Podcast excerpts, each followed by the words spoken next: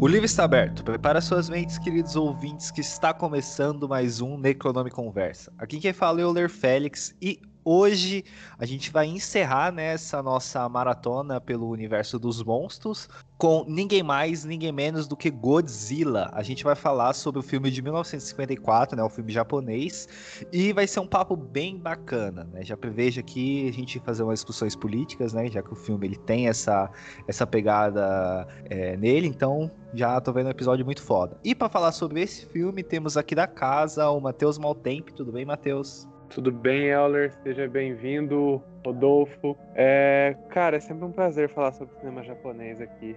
Tô empolgado. É isso, não tem piada hoje, então no final do, do episódio a gente vai saber se ele continua ou não na próxima semana. É, temos aqui também ele, né? O Matheus já falou aí, ele já é de casa também. O Rodolfo Stank, tudo bem, Rodolfo? Fala, Euler, fala, Matheus. Obrigado por me receberem aqui pela, sei lá, 59 vez.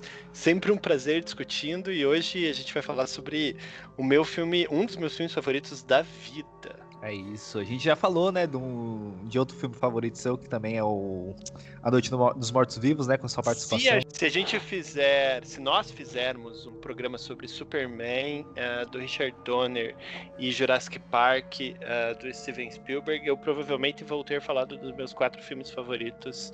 Nesse momento, já faz bastante tempo que eles são meus quatro filmes favoritos, mas essas coisas são intercambiáveis, né, mas é, porque, enfim, é sempre uma, um, um prazer poder discutir discutir coisas que eu gosto com gente legal. É isso. Então a gente, a gente vai falar sobre Godzilla. Godzilla, né? É um filme de 1954, né? Ele conta a história de um gigantesco réptil mutante, né? Que surge depois de vários testes nucleares, né? E essa criatura, ela acaba criando um rastro de destruição e começa a ir em direção a nada mais, nada menos do que Tóquio, né? Que corre né, uma chance de ser completamente destruída por esta criatura.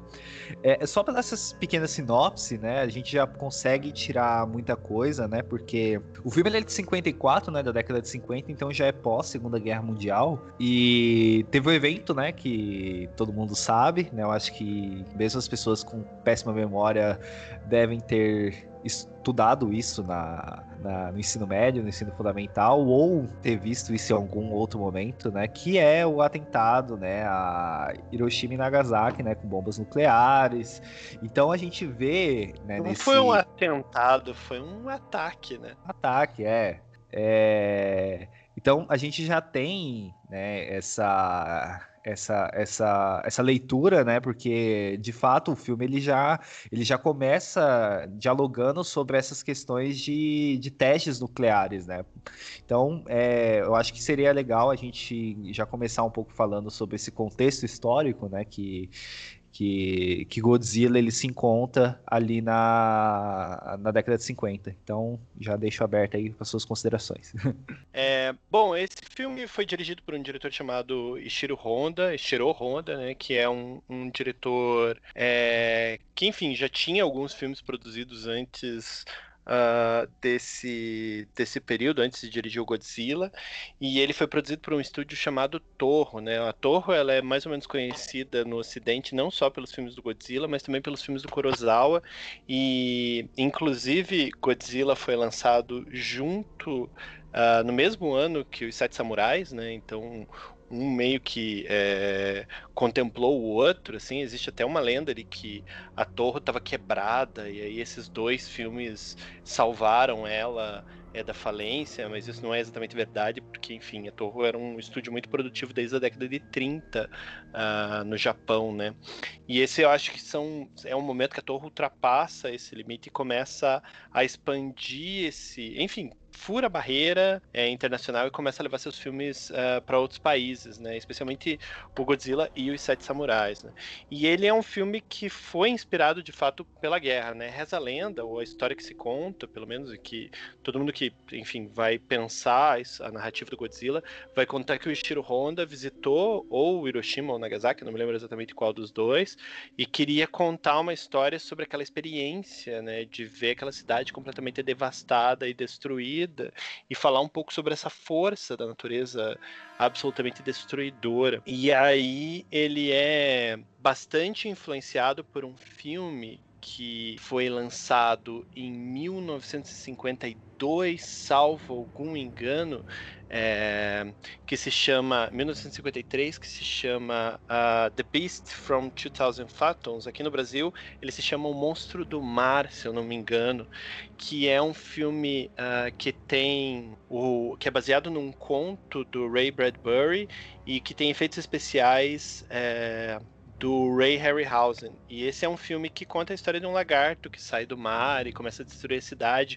Muito parecido, inclusive, com uh, o que se tem em Godzilla, embora seja um filme muito mais alegre, né? No sentido de, embora ainda tenha um monstro que destrói e tal, ele é um filme que não é tão. É, pesado em termos dramáticos e não é sobre destruição e destruição e catástrofe, né? Não é um filme sobre é, os erros que nós tomamos enquanto seres humanos e precisamos pagar por isso, assim, pelo menos. E, e aí o Ishiro Honda viu esse filme e viu, acho que teve um, um relançamento no Japão na década de 50 é, do King Kong também, uh, no início da isso, bem no início da década de 50. Ele pegou esses dois filmes e falou: vou criar alguma coisa que misture, que possa ser essa metáfora sobre a destruição e que fale sobre esse Japão em pedaços que nós temos, que foi produzido por essa questão, por essa bomba nuclear, né? E aí ele cria essa narrativa dessa criatura que surge uh, do mar, né, uh, de testes nucleares, que é uma criatura que estava ali adormecida e que destrói tudo por onde ela passa, assim, né? Então uh, o filme tem mais ou menos essa gênese, né? E, e o filme se torna um estouro de enfim, de, de bilheteria. É, acho que eu salvo algum engano meu, é o segundo filme mais visto no Japão daquele ano, mas ele é um filme que é absolutamente levado para os Estados Unidos. Uh, sei lá, alguns anos depois, sendo refil refilmado com algumas cenas refilmadas, né? Porque eles acham tão bons os efeitos visuais uh, do filme que eles refilmam é, colocando um ator americano, que é o vilão, inclusive, do Janela Indiscreta, um ator cujo nome eu não me recordo, não sei se está aí na, na, na cola de vocês, mas e aí eles fazem esse filme por isso, né? E é bem engraçado pensar essa coisa dos efeitos visuais, porque o Ishiro Honda e, o, e a Torre como um todo queria fazer esse filme em stop motion, porque eles eram muito impressionados por essa técnica que foi popularizada pelo Willis O'Brien no, no, cinema americano, que é o, o, técnico de efeitos especiais do King Kong, e que foi, enfim, levado a um novo patamar pelo Ray Bradbury, né? Que é um cara que, é, enfim, aprendeu sozinho e basicamente se tornou sinônimo uh, de bons efeitos em stop motion, né? E eles não tinham dinheiro para isso, então eles criaram essa técnica que é, eles chamam de sweet motion, sweet motion, uma coisa assim, que é, é, é, você consistir em colocar uma pessoa vestida do monstro e aí colocar o monstro destruindo uma maquete, né, que foi muito bem conduzida, que enfim é muito bem criada assim para reproduzir um cenário e aí você joga, faz uma justa posição de imagens colocando essa destruição com pessoas pequenas correndo embaixo e tal. E para um filme da década de 1954, me parece que esses efeitos visuais eles ficam muito uh, demarcados e continuam muito eficazes, assim, né? As cenas uh, de destruição, elas são muito magnéticas, a gente fica olhando para elas o tempo todo, assim. Então, acho que é um filme muito próximo de um filme perfeito. Para mim, um filme perfeito, mas é muito próximo de um filme perfeito, assim, porque é uma experiência estética, uma experiência emocional, é...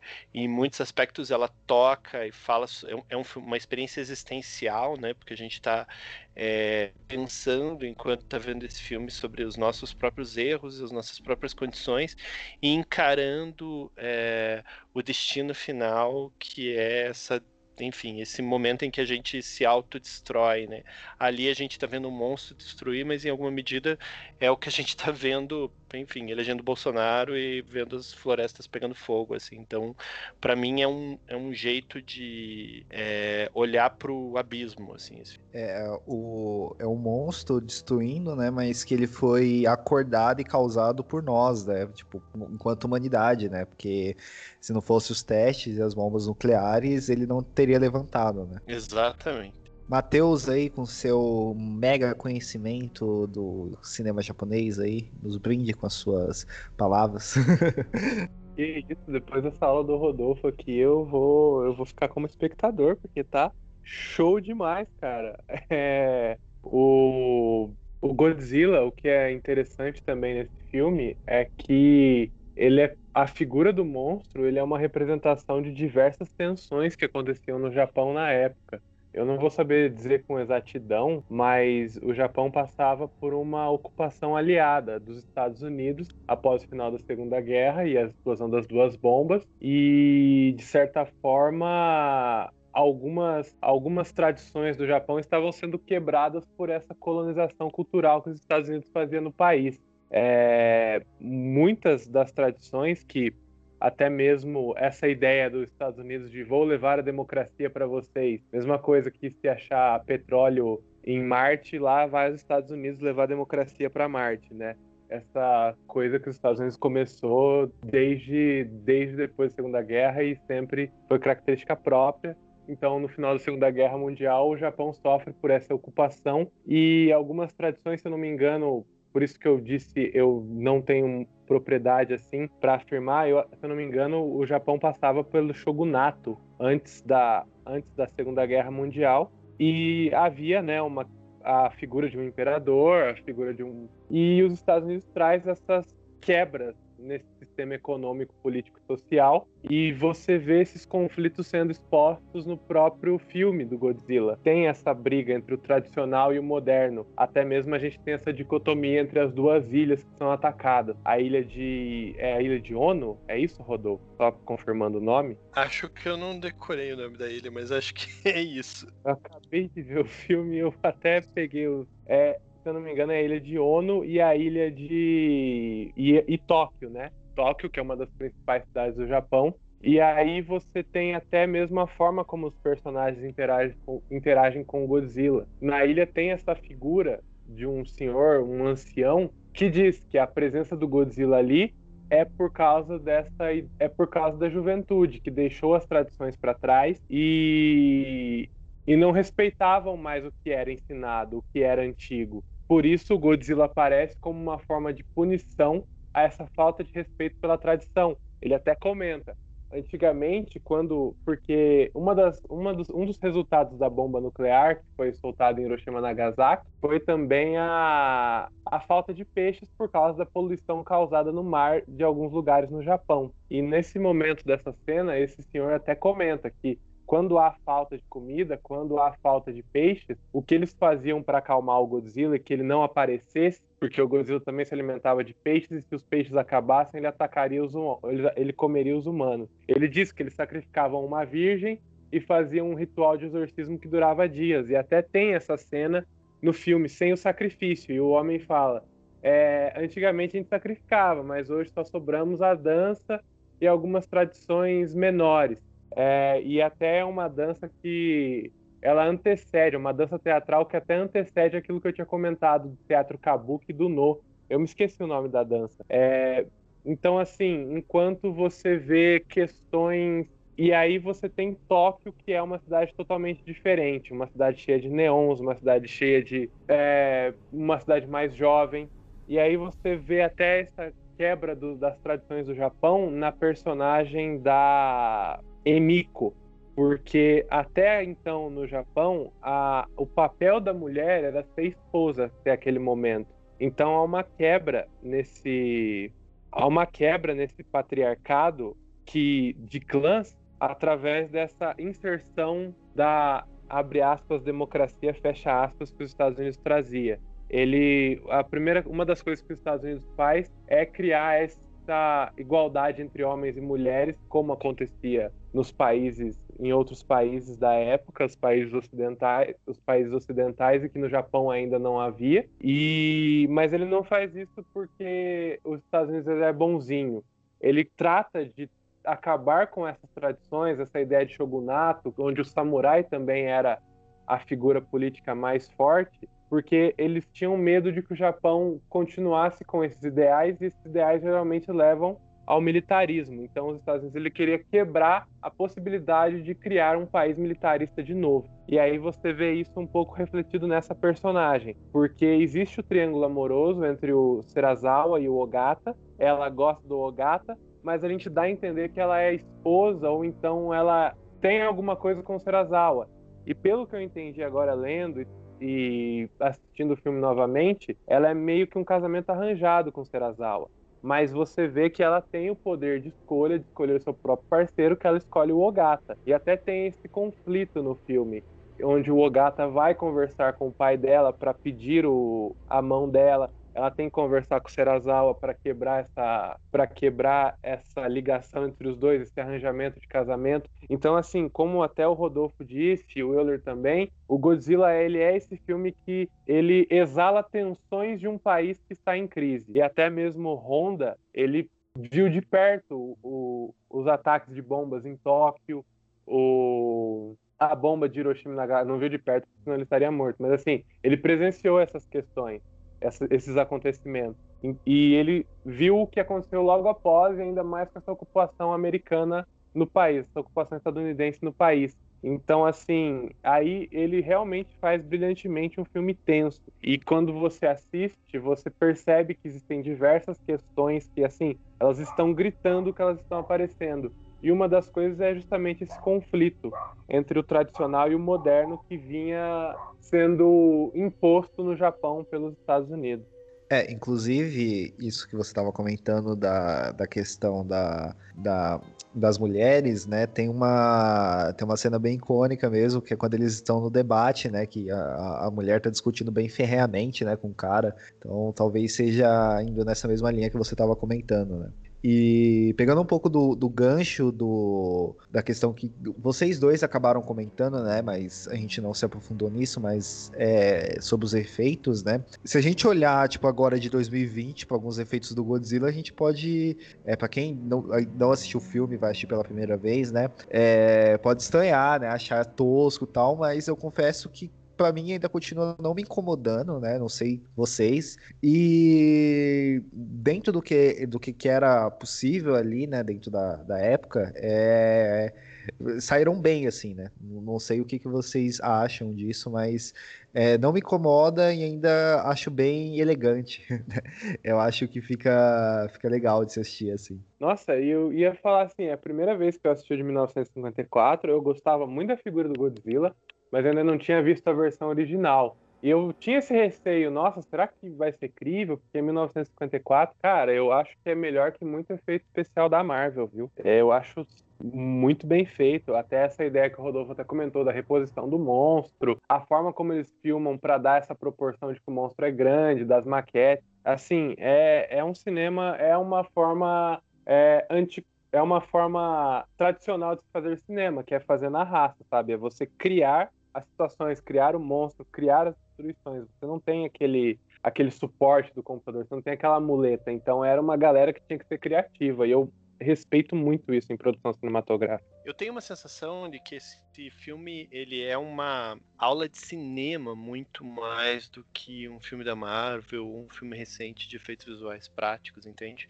O que acontece com Jurassic Park, em particular, né, que, que é o grande filme que confunde os limites entre o que a gente vê e o que a gente consegue detectar que é efeito prático e o que é efeito visual, embora hoje a gente já consiga, já tenha um olhar muito mais apurado para isso uh, do que a gente poderia ter em 1994, né? Nós, enquanto espectadores do cinema, essa coisa meio coletiva, assim, e, e, e disforme, é, o que acontece é que, na verdade, quando a gente assiste a um filme, a gente mais ou menos já sabe como aquele filme foi feito, né? Então a gente já sabe que aquilo foi feito por computador.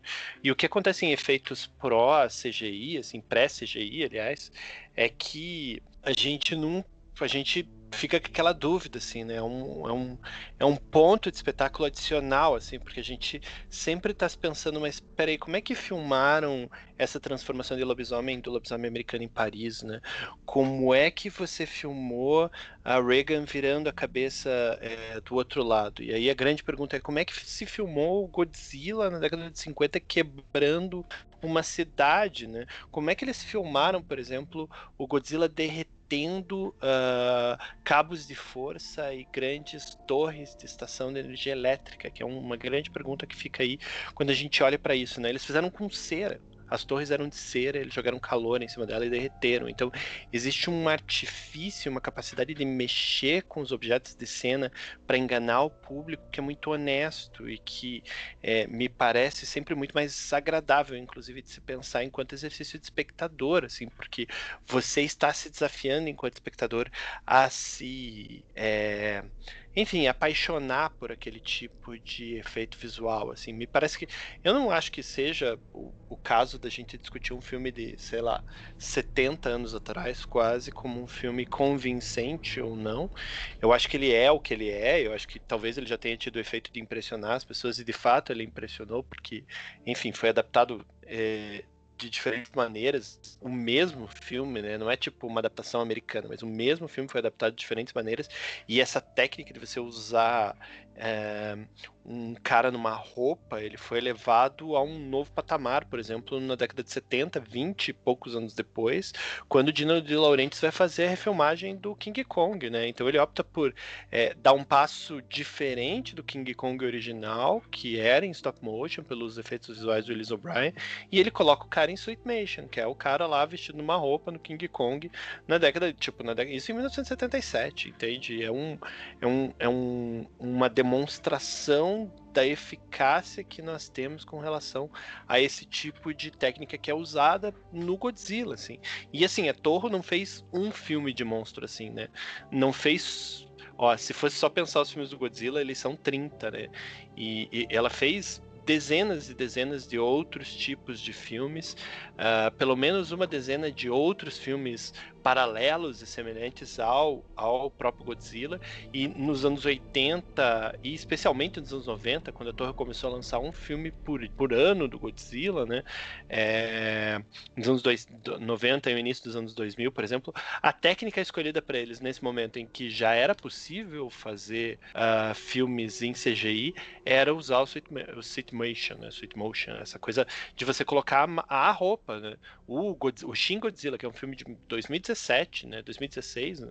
eu acho que eu vi só ele em 2017. Ele é um filme em que o cara tá com uma roupa, né? Só que ele tá usando essa roupa dentro de um estúdio, assim. Então, uma mescla de efeitos visuais e de técnicas, porque isso é uma escolha, é uma escolha de linguagem. E mais do que isso, parece tanto é tanto tanto é importante para eles ter esse peso de ter alguém atuando né numa numa camada de efeitos visuais e tal, que é uma marca registrada do Japão, você ter esse tipo de coisa, né? O Japão tem, sei lá, uma cidade, tem um, um um mascote por cidade que é um cara vestido numa roupa, assim, né? Numa roupa estranha e tal, porque eles meio que se apegam a esse tipo de, de experiência, assim. Eu acho que olhar para esses efeitos visuais com estranhamento é uma coisa muito típica do Ocidente, assim, e muito é, é muito etnocêntrica, né? Você não tá olhando para a maneira como as pessoas fazem cinema do outro lado e se envolvendo com a maneira das pessoas fazerem cinema do outro lado, assim. Então eu rejeito drasticamente e posso arrumar brigas por conta disso de pessoas que olham para esse filme e dizem: "Nossa, que efeito visual tosco", né? Porque isso é pensar pequeno, é pensar pequeno no cinema, é pensar pequeno a experiência estética que um filme pode te oferecer. Assim. É, e é por isso que eu falei, né, que para mim ele, ele chega a, a ser até elegante, né? Porque é, isso que você estava falando, né? De você. A, a, forma como você é escolhida, o, a, a, o efeito, né? Ele não é só tipo uma questão de quanto eu posso gastar ou o que, que eu tenho é, disponível para mim, né? É uma, é uma escolha estética narrativa, né, de uma coisa. É, tipo, se a gente for lembrar, assim, né, da... Não é, né, a mesma coisa, mas é um, um, um cinema feito no pós-guerra também, né, no expressionismo alemão. Ele tinha uma, uma expressão estética diferente também, diferente que eu digo dos dias de hoje, né? Então, é, olhar para esses esses cinemas, né, olhar para essas formas, esses filmes, com um olhar ocidental de simplesmente rejeitar aquilo, né, é algo que, que que só tá errado, né? Não tem o, o, que dizer, né? São, são experiências que são coisas que acabam às vezes sendo é, escolhas estéticas, né? Às vezes são, são obrigatórias por causa de determinadas circunstâncias, né? Mas elas são escolhas estéticas que representam uma narrativa e um estilo que eles querem fazer, né? E eu acho que isso que é o mais bonito assim no cinema, né? Que é uma chance de nós conhecermos a fundo outras pessoas e culturas muito diferentes da nossa, né? Então, assim, é, essa generalização de ah, isso é tosco, ah, isso é legal, ah, eu prefiro CG. Meu, isso não cabe quando você está pensando em cinema, né? Até mesmo um filme ocidental que, por exemplo, um filme americano que é o Mágico de Oz, é muito bobo você olhar e falar, ah, mas o fundo desse filme é pintado. Eu não acho que é real. Faz, você, é, faz com que a gente tenha essa incidência de opacidade do filme. A gente perceba que o filme não é real. Mas, poxa, é toda uma escolha estética. E é até aquilo que eu tinha comentado no, no chamado, assim. Você conhece muito sobre aquelas pessoas vendo o que elas produzem no cinema. E, e não só essas questões que eu citei da guerra, que a gente citou das bombas nucleares, mas até mesmo essas tradições, essas e esses gostos, como o próprio Rodolfo falou, o, os japoneses eles gostam dessa, dessa escolha, dessa escolha estética da roupa, do, do homem vestindo a roupa do monstro. E até uma coisa que eu já sempre converso com as pessoas assim sobre o cinema asiático, que a gente que nós temos que até mesmo isso vale para o cinema brasileiro, de parar com essa cabeça meio colonizada pelo cinema clássico, cinema americano, de que ah, é assim que o cinema tem que ser feito. Porque eu acho que muita gente deixa de gostar do cinema brasileiro, por exemplo, e pré-julga os filmes, tem esse preconceito, ah, o cinema brasileiro é ruim, justamente porque alguns filmes brasileiros eles propõem é, uma estética diferente, uma linguagem de narrativa diferente de um filme clássico americano.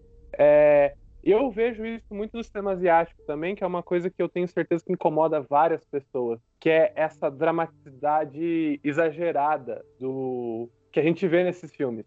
Igual mesmo o Godzilla, quando o Serazawa está explicando que ele pode, ele pode é, causar perigo para o mundo inteiro se ele entregar a arma que ele criou, e aí ele olha para a câmera, ele abaixa assim com o com, com um rosto muito expressivo, sabe? Aquele rosto de dor, de sofrimento, que é um rosto bastante exagerado, que a gente até fala, nossa, que assim, um olho mais percebido pode falar, pô, esse cara tá atuando mal, mas não. É uma técnica assim, talvez que venha do teatro, é essa questão do. Eu acho que tem até muito isso daí é, reverbera no anime, sabe? Desse quando os animes eles exageram nas emoções. É, no próprio Godzilla de novo também, quando o, o Serazawa tá queimando as pesquisas, a, a Emiko olha para ele chora. Então, assim, eu acho que quando você olha, quando você tenta olhar para os filmes sem nenhum. tentando deixar o máximo possível as suas bagagens pessoais baseadas num cinema que você viu repetidamente, você consegue encontrar muita coisa bonita, muita coisa diferente, muita, muitas informações novas, sabe? Eu acho, só voltando um pouco nessa discussão uh, da invasão americana, eu acho que o, o Matheus ali no início do programa fez toda uma discussão sobre como esse filme tensiona essa presença dos americanos e, e, e, eu não sei se vocês tiveram a oportunidade de assistir o corte de 1956 que é dirigido por um outro que, que tem, tem cenas rodadas nos Estados Unidos que é dirigida por um outro diretor inclusive com uma coisa que os americanos faziam muito né que é recortar filmes é, dublar ele inteiro e recortar atores americanos para serem protagonistas, assim. E o agora eu tenho a cola aqui. O nome do ator é Raymond Burr, né? Que é o, o vilão do, do Janela Indiscreta. Ele faz o protagonista, que é um repórter que fica acompanhando é, esses, essa incidência desses ataques, assim. E aí eles fazem uma alteração de muito mau gosto, que é ele ser a pessoa que diz que o Serizawa tem que é, fazer. Ele olha para Emiko, assim, numa cena muito mal filmada e muito mal colada, assim, mal editada, né? Mas enfim, ajudou o filme a se popularizar nos Estados Unidos de qualquer forma. Ele diz pro Serizawa, olha, a gente tem que é, ele diz para mim, olha, o Serizawa tem que usar o, o, o Oxygen Destroyer para que você consiga matar, porque é o único jeito de salvar a humanidade, assim. Então, o pensamento, inclusive, tipo, todo esse receio que no filme original o Serizawa tem de usar essa arma que pode destruir a humanidade novamente, como de fato as bombas nucleares já fizeram, ele é, o, americano recomenda sem pestanejar, né? Sem ter o peso daquela arma sendo destruída, assim. Esse é bem interessante assistir um filme é, depois do outro, assim, e perceber durante muito tempo, inclusive, esse, esse corte que nos Estados Unidos é chamado de Godzilla King of Monsters, ele foi a única forma de você ver o filme, né? É, até, acho, salvo algum engano, até a chegada dos DVDs, a popularização dos DVDs nos Estados Unidos.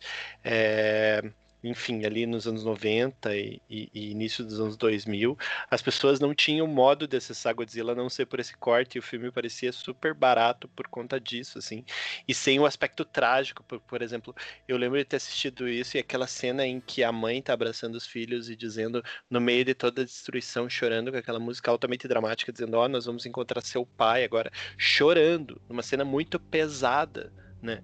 É... Isso não aparece no corte americano, assim, então é uma coisa é, um... é bem é bem curioso pensar essas tensões entre os Estados Unidos reaparecendo nesse segundo corte. O filme, por, por, por incrível que pareça, tem mais um corte, que é um corte italiano, uh, que foi dirigido pelo Luigi Cosi, que é da década de 70, e que foi dublado é, em, em, italiano, que é um corte que, que o Cosi fez para TV, com inserção de outras cenas e recortes de jornais. Uma loucurada, assim. Esse filme, eu não sei se está disponível, assim, tipo, para ser assistido. Eu sou louco para ver, eu sei que ele passou num Fantaspoa em 2013, mas, tipo, eu já procurei para baixar e não consegui encontrar. Não que eu faça esse tipo de coisa de baixar filme é, ilegalmente, mas, enfim, só procurei para poder avisar as pessoas que não era para encontrar aquele, aquele site em particular. Uh, em minha defesa, eu tenho a versão da Criterion do Godzilla, que é muito legal. Não tem aquela a Showa Era, que são todos os filmes que foram produzidos entre a década de 50 e 70, mas o, o Godzilla em si, a versão de 2000 e 11 que foi lançado pela Criterion tem. Então é muito legal uh, pensar. E ela tem esses dois cortes, né? Recentemente, inclusive, Obras Primas do Cinema, recentemente deve fazer uns 5 anos, lançou um box do Godzilla que tem o, o filme original japonês. Acho que é a primeira vez que o filme japonês chega ao Brasil é, em mídia física, pelo menos. É, tem a versão americana e tem o o Monstro do Mar, que é o filme uh, com os efeitos com o que eu comentei lá com, com os efeitos do Ray Bradbury, assim. Que enfim, são é uma boa sessão tripla, né, para analisá-los e analisar influências e enfim, como uma obra se conecta com a outra e como elas se misturam no nosso imaginário. É só falando para que se você, né, conseguir achar esse filme que o Rodolfo falou para baixar, é, não avise a gente, tá? Não não entre no nosso grupo do Telegram. Não, avise a gente pra gente evitar esse, eu prefiro não, que ele avise é, pra gente então, isso... esse tipo de, de torrent. Mostra, manda o endereço, assim, pra eu ter certeza que eu não vou digitar esse endereço na minha barra Isso. de endereço pra ó, procurar. A gente tem um grupo no Telegram que você, se você achar assim, você joga lá e fala, ó, tá aqui. Não, não vai, não vai, entendeu? Porque a gente aqui preza por isso. Faz melhor, me manda esse link que eu vou denunciar aí. E aí já tiram do ar logo que logo que a gente fizer a denúncia, a gente faz um mutirão de denúncia para esse link. Isso. Mas eu acho que não tem não, eu tô tem só para pensar, porque na versão, essa versão que passou no Fantaspoa em 2013, é ela foi inclusive tipo passada num VHSzão assim, porque eu acho que é o único jeito que gravaram e guardaram e registraram isso. Foi passou, foi passado inclusive com a presença do Cosi no uh, no Fantaspoa, assim, ele fez uma sessão com os filmes dele e tal, e ele mostrou esse filme em particular. É, sobre o que o Rodolfo falou do, do novo corte do só um comentário rápido sobre o novo corte americano do Godzilla de 56 esse, essa fala dele exemplifica muito bem aquilo que eu acabei de dizer, que o cinema diz muito sobre quem o faz, né? Então é lógico que o americano ele ia incentivar o Serazawa a usar a nova arma, né? E não, não, vai dar tudo certo. É, nós comentamos sobre as camadas interpretativas do filme, o que ele. sobre as tensões, o período histórico, mas a gente também tem que falar um pouquinho sobre o filme. E o que é muito interessante na construção narrativa é justamente essa progressão que o Rodolfo tinha comentado sobre o, sobre o corte do sobre o corte americano. O Godzilla ele tem assim um ritmo lento, um ritmo progressivo, em que o monstro ele não aparece logo de início, né? É, nós temos a destruição mais perto do fim, assim, a grande destruição, ele vai sendo mostrado aos poucos e a gente tem também, a gente segue mais os personagens que pesquisam sobre ele, que estão é, investigando os estranhos acontecimentos, que primeiro uns barcos somem no mar, depois a ilha de Odo é atacada, é, é atacada entre aspas em uma tempestade, tem um eles que eles acham que é um terremoto, mas aí vai um grupo de cientistas para lá, inclusive um dos personagens principais, que é o Dr. Yamane, e aí o drama se estabelece. Nós temos essa criatura da natureza que veio por culpa de nossas ações e ela é imparável. E nós temos também esse conflito, que é um filme de, como já dissemos, cheio de conflitos, mas a gente tem esse conflito entre o Yamane e o exército japonês, de certa forma, porque o Yamane não quer que o Godzilla seja morto, porque ele é um zoólogo, então ele vê a importância desse animal, que talvez possa ser a última, o último de sua espécie, e que também ele tem um aproveitamento científico muito grande, porque ele é resistente à radiação. Enquanto o Ogata, que é o namorado, marido, amante da filha dele, a Emiko, ele quer matar o Godzilla junto com várias outras autoridades japonesas porque eles não têm certeza sobre a destruição que porque eles têm medo da destruição que esse monstro pode causar. Então, assim, ele é um filme que também tem, de novo, tem esses vários ping-pong e até na sua primeira camada narrativa ele tem essa, ele tem mais um conflito sobre aí devemos matar ou não o Godzilla. É, até que ponto, até que ponto é, é importante preservar uma espécie sabe? E eu sou a favor de não matar o Godzilla. Inclusive, o primeiro filme que eu vi do Godzilla foi o Godzilla 2000 e quando ele morria eu chorava. É, inclusive essa da esse debate, né, sobre matar ou não o Godzilla, né, entra muito na questão de, de, de, o que que é aquela espécie, né? Porque ninguém sabe se aquela espécie é, é, se ele é o primeiro daquela espécie, se é o último, se ele tá na decorrência, ninguém sabe, né, o que que é. Então, cria esse, esse debate, né, que você falou pra gente trazer pro filme, mas é muito difícil a gente tirar o extra-campo do filme, né, de debates sobre questões ambientais, assim, que, que, que o filme traz pra gente, né. Não sei se eu consigo ver um filme e não levar em conta isso que o Euler tá chamando de extra-campo, assim.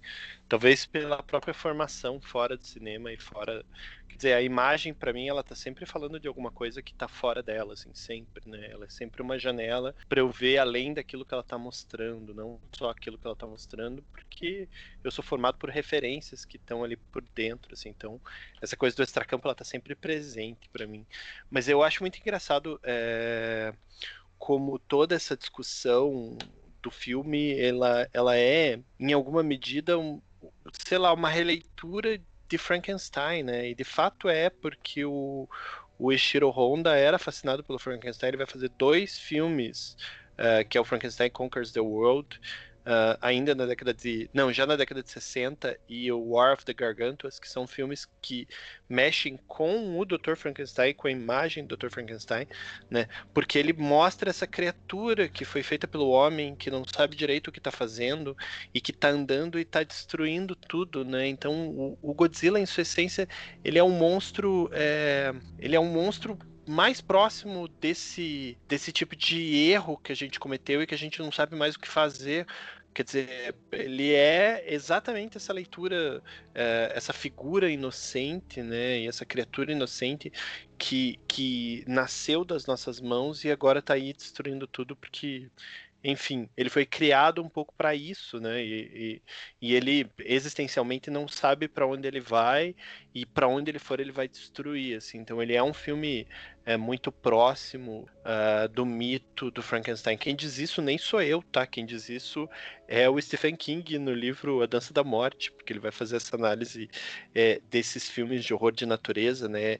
E, e, e, o monstro, enquanto. Tem o monstro que é a personificação do mal, como por exemplo o Drácula, tem o monstro que é a personificação dos nossos próprios medos e das nossas próprias existências, que é o que acontece, por exemplo, com o médico e o monstro, né? O Dr. Hyde, e tem esse monstro que é essa figura que representada pelo Frankenstein, né? E que é de certa forma todo monstro gigante por excelência, né? Que é o King Kong, esse cara que é, esse, essa, esse, essa criatura que é tirada do seu habitat natural, jogada no meio da cidade e as pessoas esperam que ela seja é, que ela seja uma atração de circo, que é uma história que inclusive foi recriada depois uh, com o Vale do Guande, né, que é um filme que está na Darkflix agora recentemente, que é um filme sobre um show de circo uh, de cowboys que leva um dinossauro de um vale perdido uh, ah, para apresentar e espera que esse dinossauro se comporte como se fosse uh, uma criatura convencional. E, e, nada mais é do que o próprio a própria essência de todos os filmes da saga Jurassic Park, né?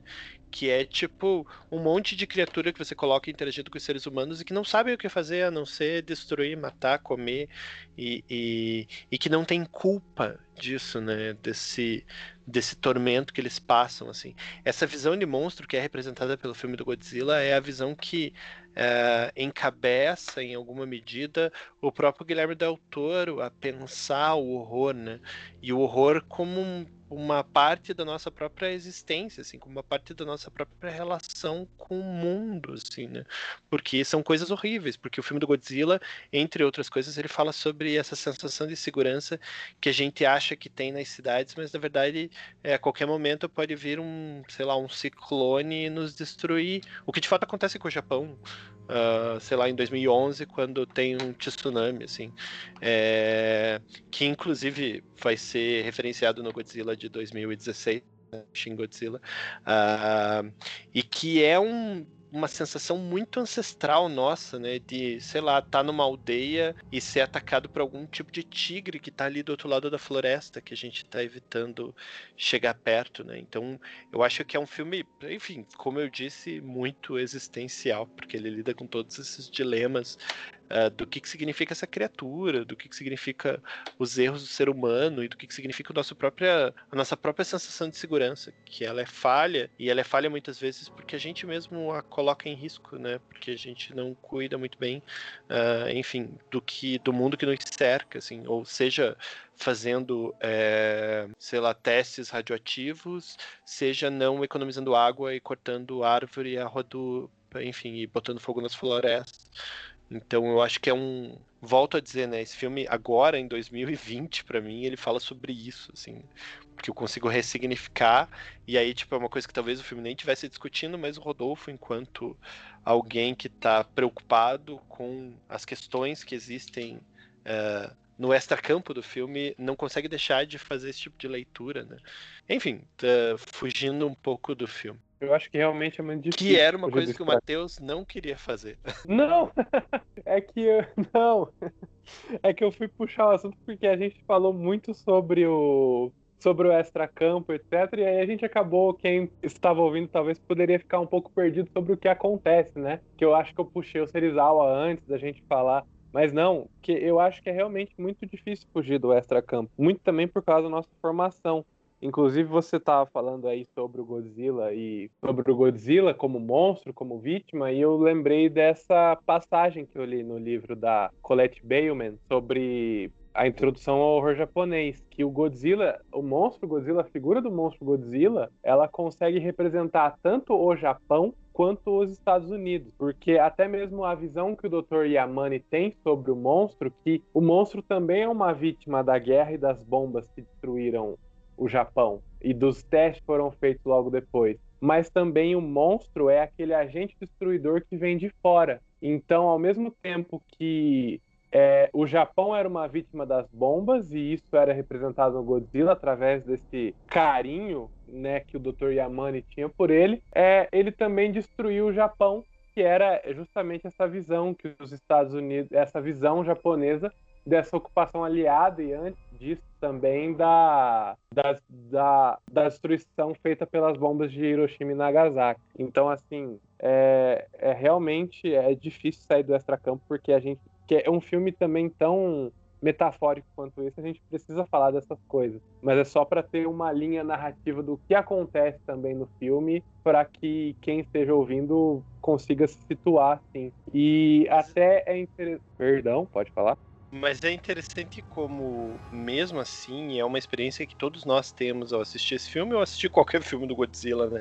Uh, uh, a gente não se importa direito com a narrativa, né? No sentido de que pouco importa uh, os personagens humanos no filme. Isso é uma coisa que vai seguir todos esses filmes de monstro gigante como um todo, com exceção talvez dos filmes americanos e ocidentais, que de fato se interessam por personagens, né? Porque esse é um filme cuja estrutura de roteiro dele, ela pouco acompanha os protagonistas, sei lá, nos primeiros meia hora, assim. Sei lá, leva uns 40 minutos para você entender quem que é o protagonista do filme de verdade, assim.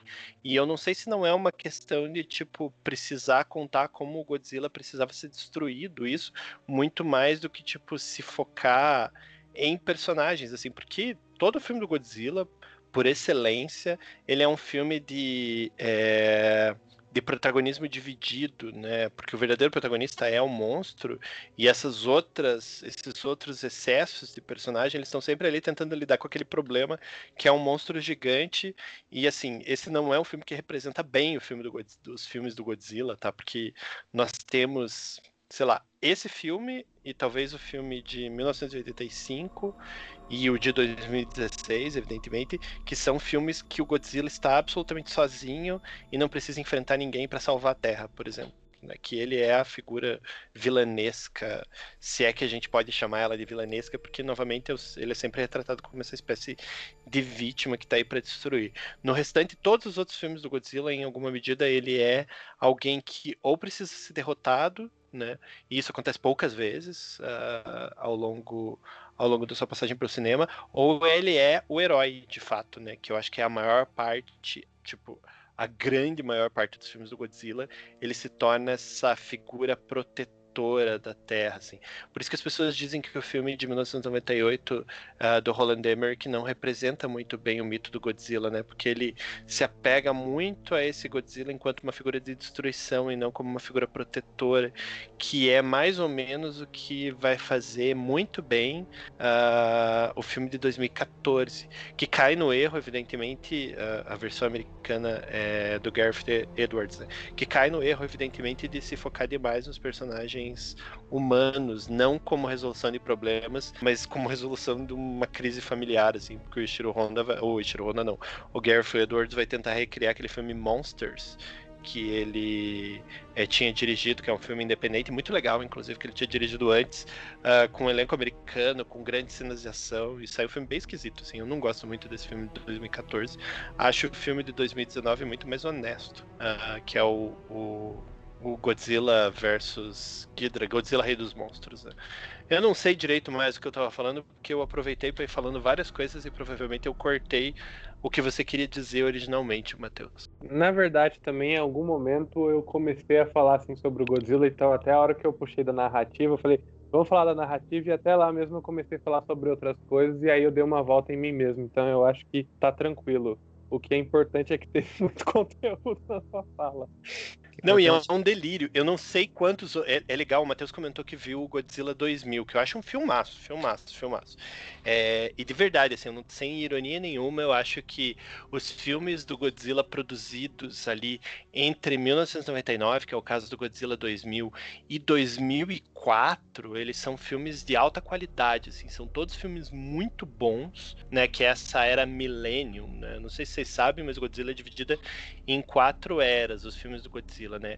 A Showa Era, que começa com esse grande filme que é o Godzilla do Shiro Honda, e aí o próprio Shiro Honda vai fazer um monte de galhofa depois, colocando o Godzilla para enfrentar o King Kong, que ganha poder, sei lá, elétrico, uh, enfrentando a Motra, porque daí a Torre vai fazer vários filmes, né? vai fazer uh, vai fazer o filme do Rodan, vai fazer o filme da Motra, vai fazer do filme Space Amoeba e vai criando uma galeria de monstros que ele vai colocando tudo junto para lutar com Godzilla contra esse grande vilão que em 1964 eles lançam, que é o Ghidorah, né? Que é o King Ghidorah em alguns momentos, ou só Ghidorah, é, ou Ghidorah, uh, que é esse dragão de três cabeças aí. E aí, tipo, é só galhofa, assim, é só luta, porrada, é só. O Godzilla em algum momento vai virar, inclusive, um, um herói infantil, né?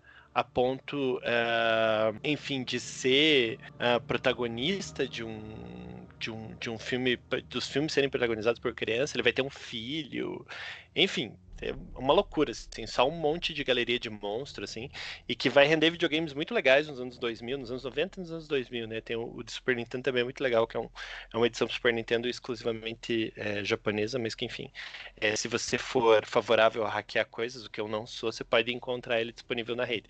Mas tem pro Wii um, um filme, é um, um, jogo do Godzilla muito legal, porque é todos esses monstros lutando, assim.